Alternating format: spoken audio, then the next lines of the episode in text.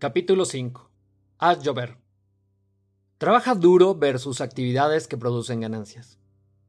Estoy en una cruzada. Una cruzada en crear las correctas expectativas en lo que se necesita para hacer el negocio. Sigo escuchando a personas diciendo que el negocio se puede empezar con 4 o 5 horas a la semana. Nada que ver.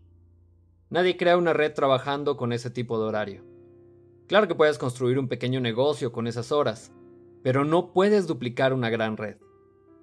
Para hacer el negocio empezando en una base a medio tiempo, necesitas invertir al menos 10 a 15 horas a la semana, porque una vez que obtienes un seguidor o dos, necesitarán que estés disponible para eventos o llamadas, trabajar con algunas líneas a larga distancia y ayudar en otras que no se pueden hacer en 4 o 5 horas a la semana. Pero ese no es el verdadero problema. Podemos ir a una convención de tu compañía y medir que levanten las manos aquellas personas que trabajan al menos 10 horas a la semana, y el 90% tendrá ambas manos en el aire y moviéndolas como si no les importara. Pero aquí está el problema con esto. Lo siento chicos, pero pasarse 5 horas chateando en Facebook y enviando unos tweets no está realmente construyendo el negocio.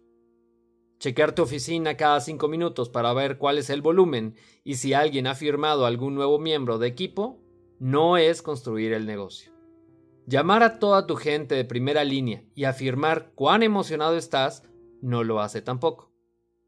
Organizar tus tabletas de vitaminas en orden alfabético en una repisa no hace que tu cheque bonus suba.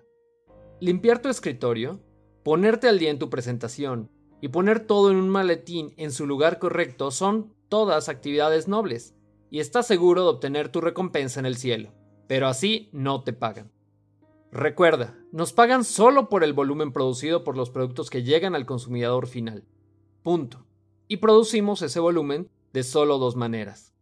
1. Llevar a los prospectos a presentaciones donde se unirán al negocio. O 2.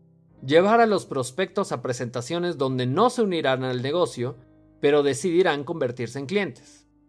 Esas son las únicas dos actividades por las que te pagan.